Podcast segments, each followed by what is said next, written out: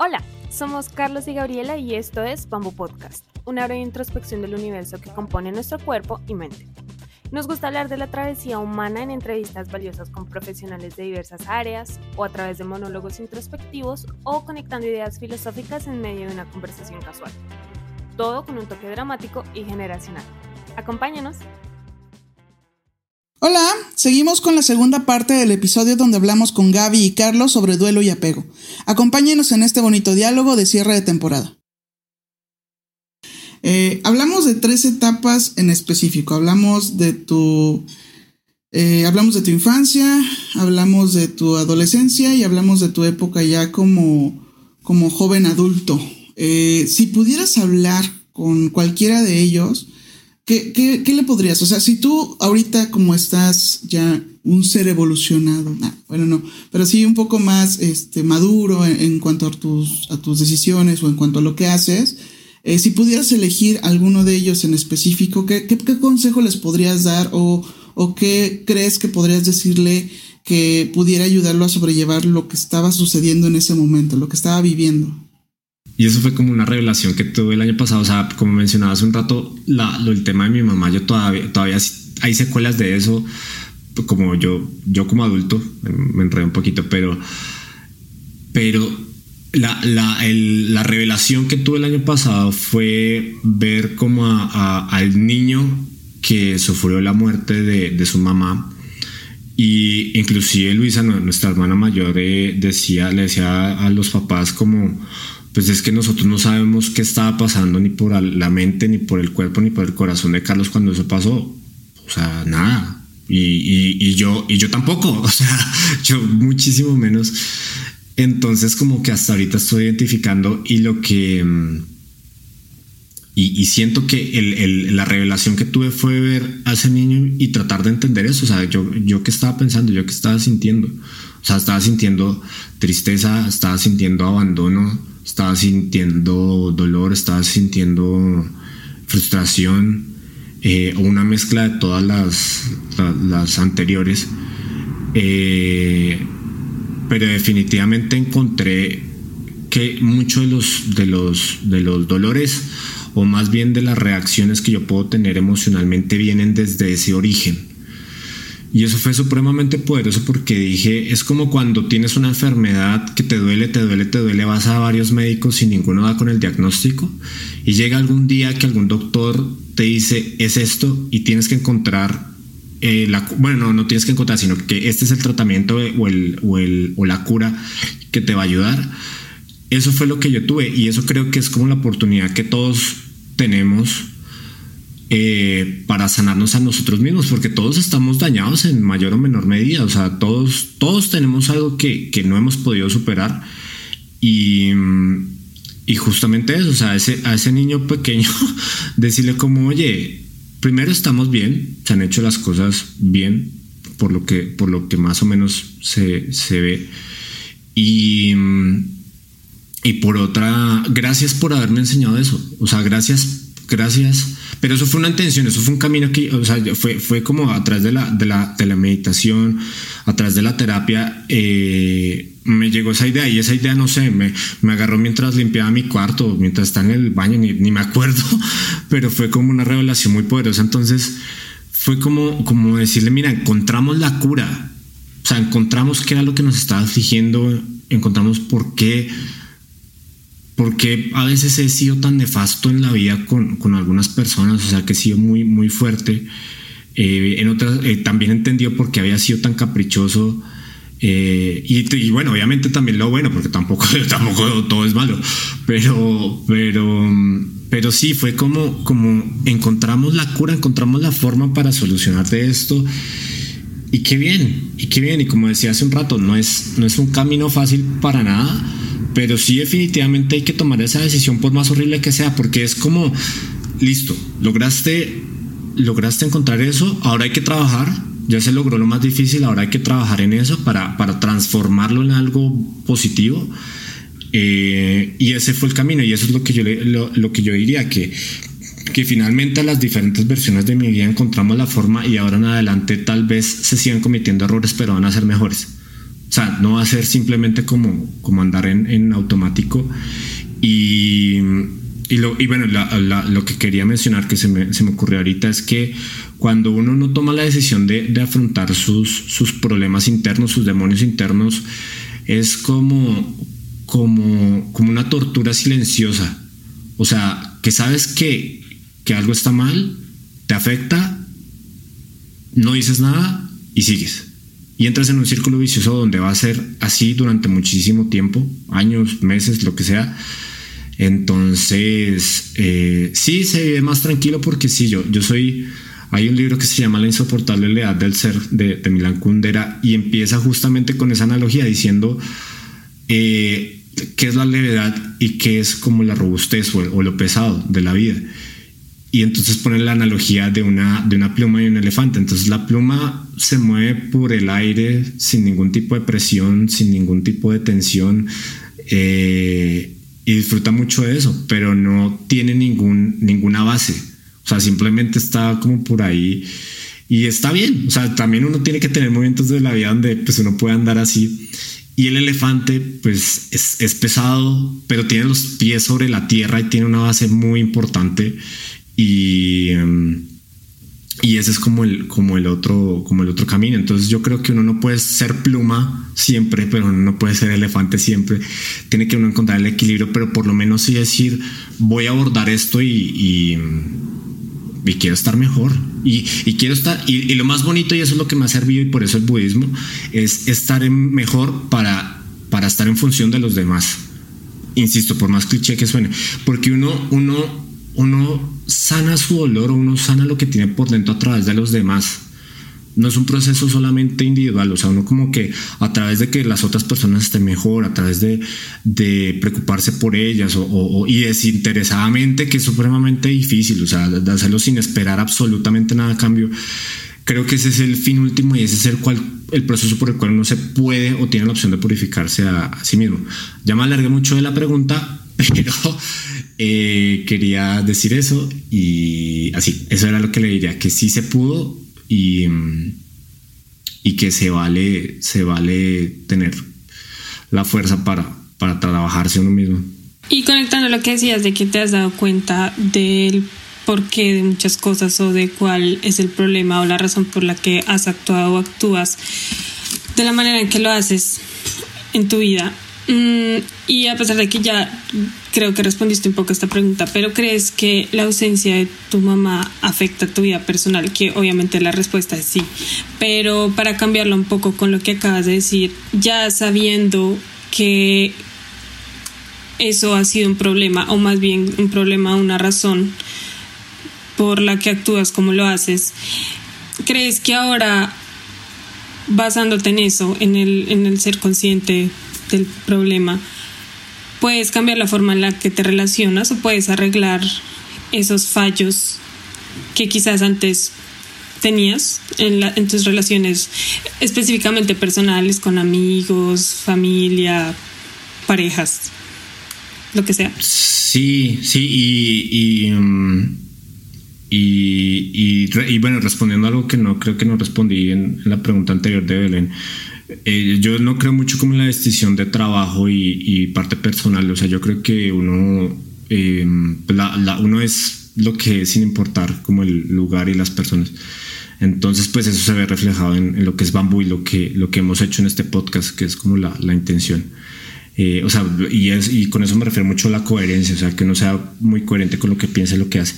Ahora, de, de sí, sí Sí, claro, o sea, las relaciones que, las diferentes relaciones que he tenido en mi vida, pues sí, sí han, sí han sido marcadas por eso, pero ha sido, o sea, tal vez no fue culpa mía que mi mamá falleciera y, que, y que las consecuencias llegaran, pero sí es responsabilidad mía tratar de abordar la cosa, la cosa mejor. De hecho, en, en el episodio 7, el de yoga, eh, la invitada hablaba algo de eso, o sea, que, pues ya pasó, ya es responsabilidad tuya si, si, si transformas una experiencia traumática. Entonces, entonces sí, yo creo que, yo creo que sí, no, no, porque, porque en esos pensamientos dramáticos y, extraños que uno puede tener, pues yo pensar, pues, ¿qué, ¿qué, podía haber hecho yo para que mi mamá falleciera a los 10 años?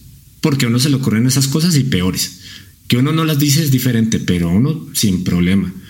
Entonces, pues yo decía nada, efectivamente nada. Eh, pero sí, sí soy responsable de cómo, de cómo sobrellevarlo y, y, tener mejores relaciones. Por eso les decía, yo todavía siento que, que, que, que tengo una gran oportunidad para relacionarme mejor con las herramientas que he encontrado, pero es una decisión propia. O sea, no porque no porque el destino o la providencia lo, lo, decidió, sino porque dije, bueno, ok, voy a, voy a estar bien, voy a procurar estar bien conmigo mismo para estar bien con los demás desde un trabajo más, más psicológico, más emocional, más espiritual, como, como se quiera ver. Ah, te comentaba que hay una frase que dice que el duelo es la manifestación de todo el amor que sentías por la persona que falleció. Está circulando en internet últimamente. Eh, creo que uno de los últimos que lo dijo fue Andrew Garfield, pero el tema se ha tratado muchísimo en otros eh, programas o, este, series de televisión. Creo que uno de los últimos que yo vi fue Midnight Gospel, que este, él justamente habla con, con su mamá antes de que ella falleciera. Y pues bueno, ella, ella fallece cuando él ya es un adulto. como un niño también es, es complicado, ¿no? Porque pues es la ausencia de, de uno de los padres. Eh, pero justamente comentábamos también con, con Gaby antes de, empezar el, programa que México tiene esa diferencia cultural, o sea, nosotros vemos a la muerte de una manera muy distinta a como lo perciben en el resto del mundo. Entonces, es una perspectiva bastante positiva del duelo si se compara con esta idea convencional que se tiene sobre el tema. Entonces, ¿Tú qué opinas de la versión de, de, Garfield? O sea, ¿qué, ¿qué, opinas de esta parte donde, donde el amor que se siente es lo que permanece y que en determinado momento pues, tú tienes que seguir ese, ese duelo porque, pues, porque es tu manera de procesarlo, ¿no? Eh, ¿Crees que podría ser eh, esta cuestión como muy interesante en cuanto al acompañamiento? O sea, tú sientes que de alguna manera tienes a tu mamá cerca, que, o sea, obviamente influye en lo que en lo que, en lo que haces, ¿no? Que era básicamente lo que, lo que comentabas hace, hace un momento. Pero, ¿qué opinas de esta perspectiva de, del amor, de, del duelo y eso? El, episodio de Midnight Gospel es el último y yo lloré. Porque la, la narración de la muerte de la mamá es preciosa, es lo más lindo y, y, y uy, no, es muy profundo, sí, yo lloré. Em, pues por un lado, es que ya, ya, ya, cuando, cuando el, budismo tiene, el budismo habla de la muerte, por ejemplo, entonces la muerte pues no es, no es el final, es un estado más de un, de un, de un eterno continuo mental eh, o, sin principio y sin fin. Entonces, creo que, creo que el punto es el apego en, en eso y en cualquier situación eh, dramática, eh, de traumática, perdón, de la vida. Ya estoy diciendo mucho drama, la palabra drama. drama. Em, y es que cuando uno se apega a las cosas hay sufrimiento y cuando tú amas no, es diferente. Entonces, cuando tú estás apegado, apegado, apegada a algo, te duele y te duele muchísimo y no lo quieres soltar. Y es exclusivamente por ti mismo, porque tú no estás deseando el bien a la otra persona, sino estás buscando el bien propio se dice muy fácil, pero es muy difícil de entender y mucho más aplicar. Entonces, yo siento que cuando que la muerte es, es algo natural, es algo de lo que hay que hablar. Y, y, y si no, pues vamos a estar apegados siempre y vamos a estar sufriendo siempre. O sea, uno no, uno cuando una persona cuando, cuando fue lo de, claro, yo no tenía esa comprensión, claro, obviamente, pero, pero cuando muere mi mamá, eh, digamos, bueno, fue, fue como una, eh, fue una cremación y fue todo muy católico. Entonces, pues después de que se, se, se, mueren, pues les hacen una novena y todo esto. Entonces, esa idea de la novena es muy poderosa porque es desearle lo mejor a la otra persona en su tránsito, en lo que sea que haya. Entonces, yo creo que ese amor se tiene que transformar hacia esa otra persona que ya no está en nuestras vidas, esté viva o muerta. Y, y eso nos ayuda a liberarnos muchísimo, muchísimo. O sea, si no solo el camino que queda hacia abajo es de sufrimiento y hay gente que le dan depresiones profundas. Eh, y claro, no todos tenemos el mismo, el mismo nivel de, discernimiento de este tipo de, de circunstancias pero siento que uno ese amor lo tiene que, que transformar en, o ese cariño, esas cosas, uno se lo tiene que mandar a esa, a esa, otra persona para estar en paz con uno mismo, porque si no, no, si no va a ser, si no va a ser muy, muy complicado. Entonces, eh, creo que lo que tienen en común tanto tal vez una tradición colombiana, una tradición mexicana respecto a la muerte, es, es, y esto puede ser polémico lo que voy a decir, pero es, está basado mucho en el apego. O sea, en que sí, aquí es una fiesta, está muy bien y se, recuerda con nostalgia cada año cuando es el Día de los Muertos, que es, pues, increíble, es una tradición muy linda. Eh, pero a lo mejor si uno logra separar como el apego fuertísimo que uno puede tener a que esa persona ya no me va a dar lo que me daba antes y más bien enfocarse porque esa persona esté mejor, si uno cree en el budismo, entonces si esta persona eh, que haya reencarnado en, una, en, una, en humano, en un animal o lo que sea, pero que le esté yendo bien, eh, es eso, o sea, es mantener como esta visión de que la muerte es natural, que es algo normal en la vida, que es una, que es, que es algo que nos enseña real y profundamente qué es el amor y, tratarlo de, de, manejar así, o sea, separar muy claro lo que es el apego es sufrimiento, perdón, y el amor no lo es. Y a veces creemos que son lo mismo, pero no lo son. O sea, no, no, no. Es, y es muy difícil separarlos. O sea, a mí, a mí me cuesta todavía muchísimo. Pero creo que esa es la tarea, pues por lo menos cuestionarse eso. Para ampliar un poco la pregunta anterior que hizo Belén, eh, me gustaría mencionar eh, la frase que dijo Andrew Garfield, que para los que no sepan es el actor de Spider-Man, de las nuevas películas de Spider-Man.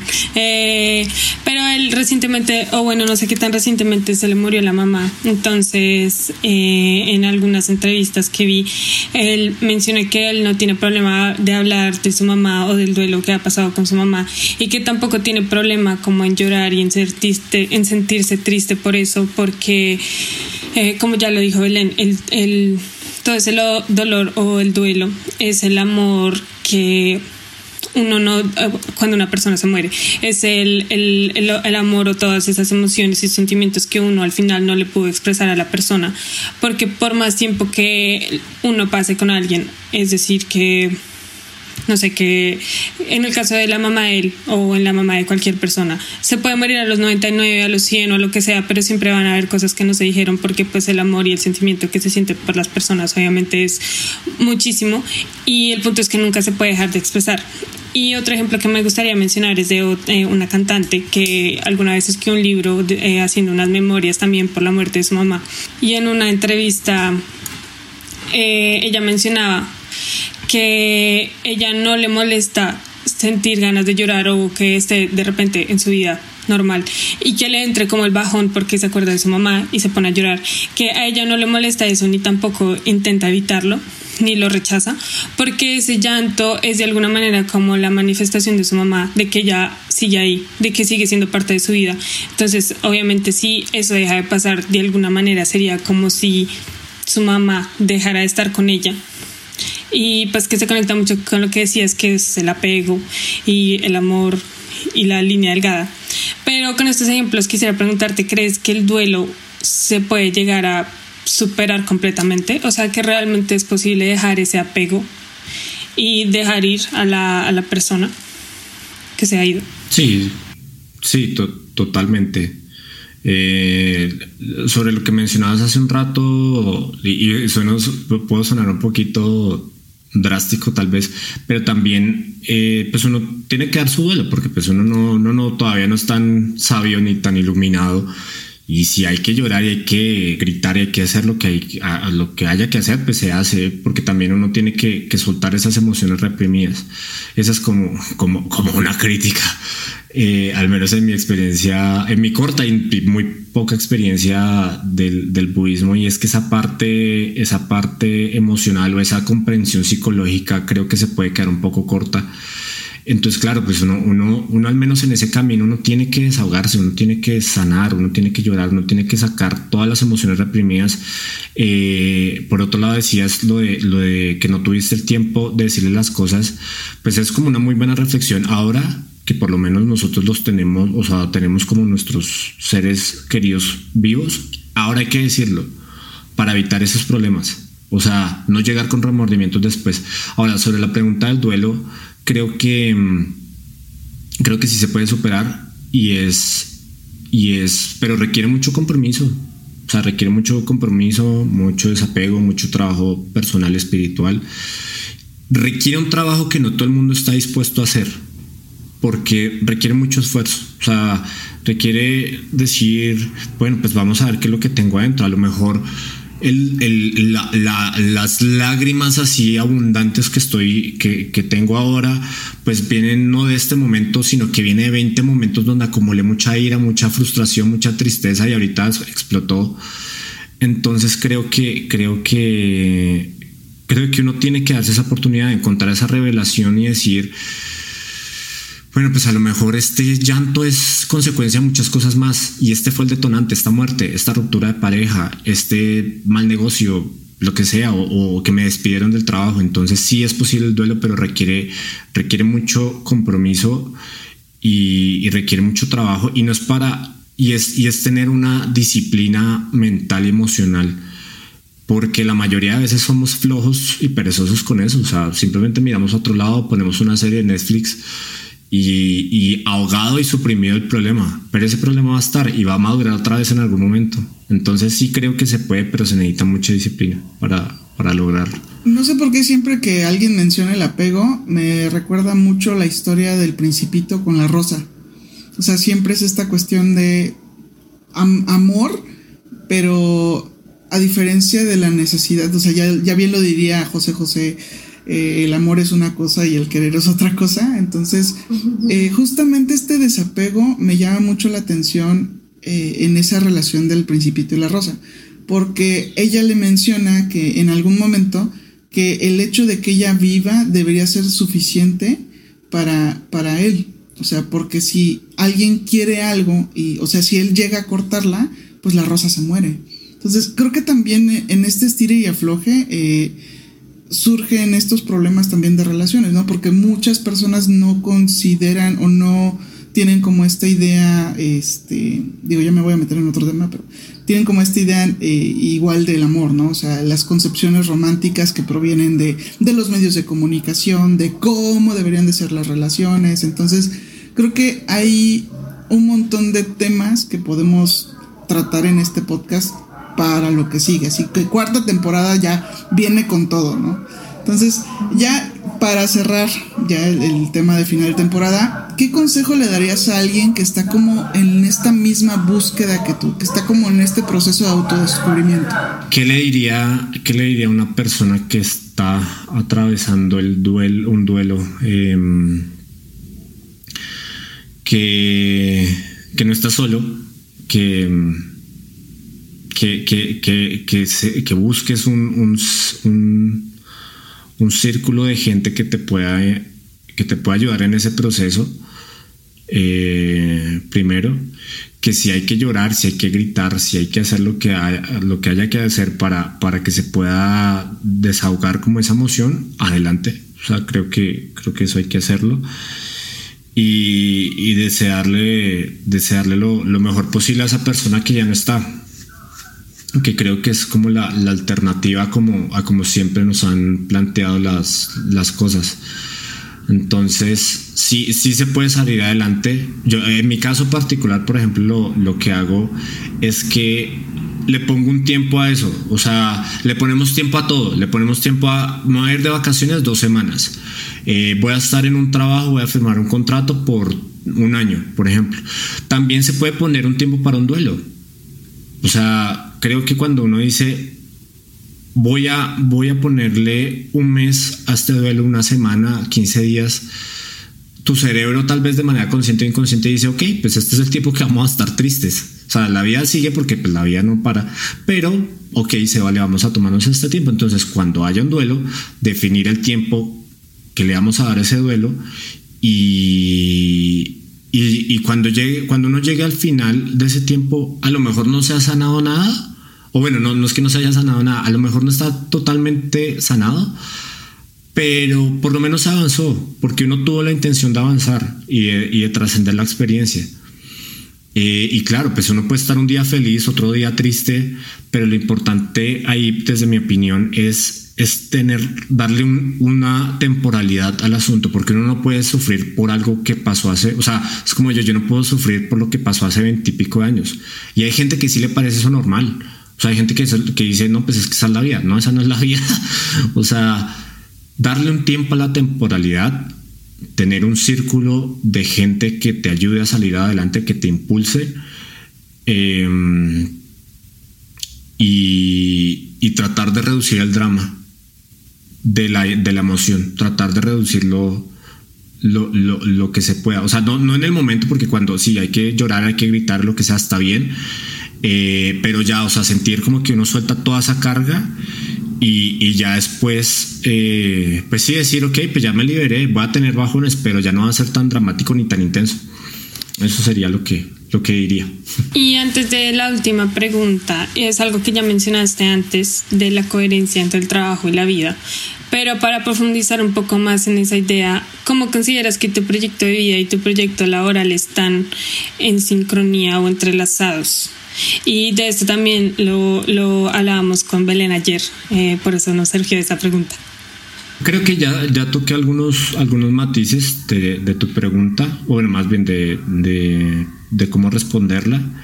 Eh, pero lo que decía, pues yo no yo creo que no, no hay una distinción entre la parte laboral y la parte eh, personal. O sea, siento que uno tiene que ser coherente en la vida. Y, y así como soy yo con ustedes, pues idealmente debo ser con mi familia debo ser con Bambú, con el negocio. Eh, y además que no sé, creo que también eso es como una paz mental que uno logra, como que uno dice, bueno, pues estoy estoy bien como con esto, estoy bien con todo y ya no y te ahorras como el ser diferente o el ser diferentes versiones en diferentes partes, entonces pues creo que o sea, por ejemplo, a mí, a veces suelo ser perezoso porque sí, también, también, ese puede ser uno de mis defectos. Entonces, pues trato de que no, que esas dos cosas, pues no influyan en mi trabajo, que si yo tengo que hacer unas cosas las saco adelante, pase lo que pase. Igual también con mi trabajo personal. Claro, no puede tener momentos de bajones, es normal, no, no otra vez insisto, no se trata de ser una máquina insensible, pero, pero pero sí, o sea, también creo que, creo que el punto es no dejar que, que la parte mala eh, influya en ninguna de las dos.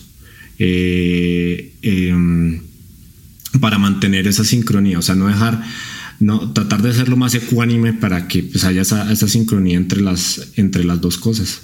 Porque sí, hay, hay, o sea, es como un balance, o sea, no puedes tener, o bueno, puedes tener muchísimo trabajo, pero no puedes descuidar la parte personal. Es difícil, es un trabajo difícil tener como esa sincronía.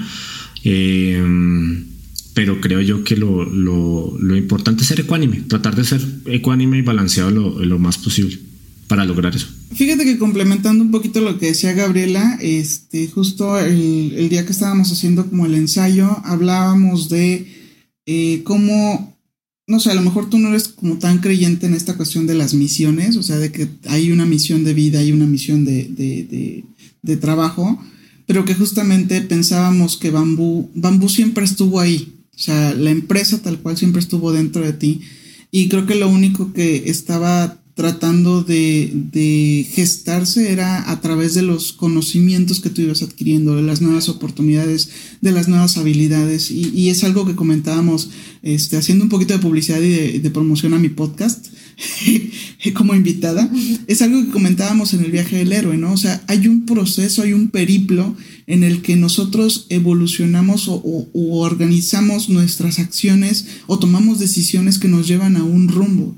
Yo creo que de alguna manera eh, Bambú todavía va a seguir creciendo, va, va, a tener todavía un poco más de estabilidad próximamente.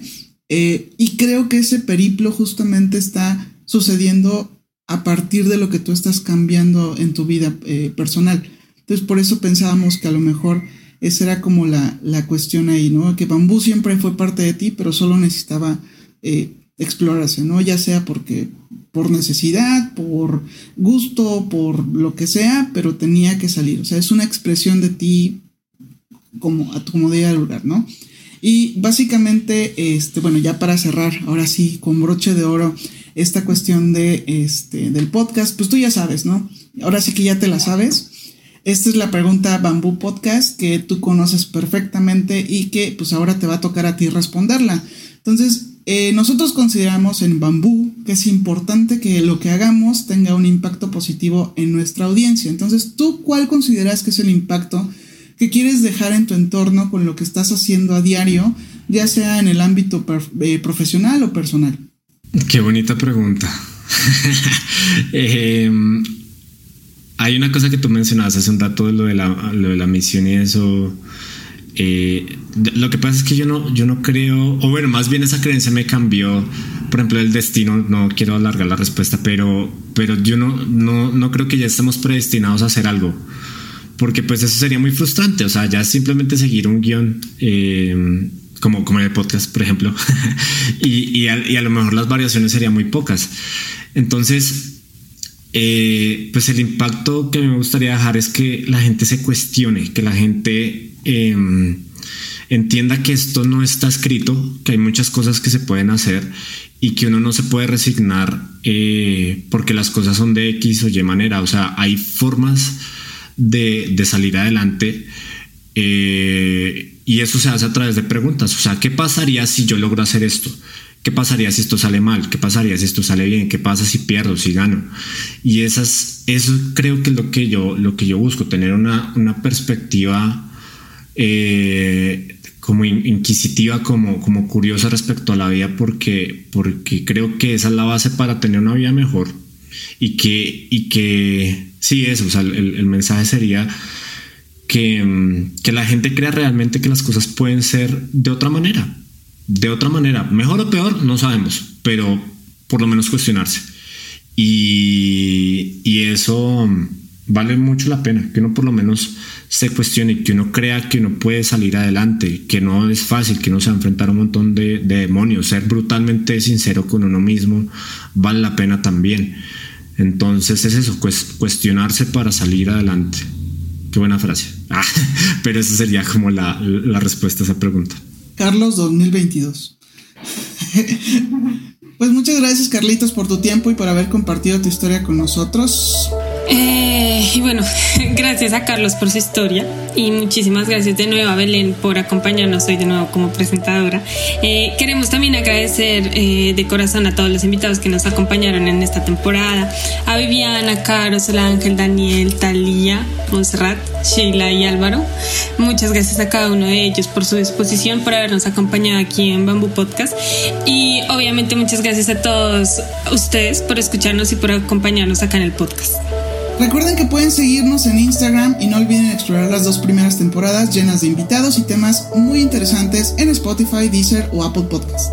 Y sí, muchas gracias eh, a, todos los a todos los invitados que estuvieron con, con nosotros por habernos aceptado y por haber compartido su tiempo. De verdad, este podcast ha sido, ha sido, ha sido una experiencia bonita, un poquito retadora en algunos momentos pero sí, muchas gracias y bueno, nos escucharemos de nuevo en una próxima oportunidad, en una próxima temporada para seguir descubriendo el universo que compone nuestro cuerpo y nuestra mente. Un saludo y hasta pronto.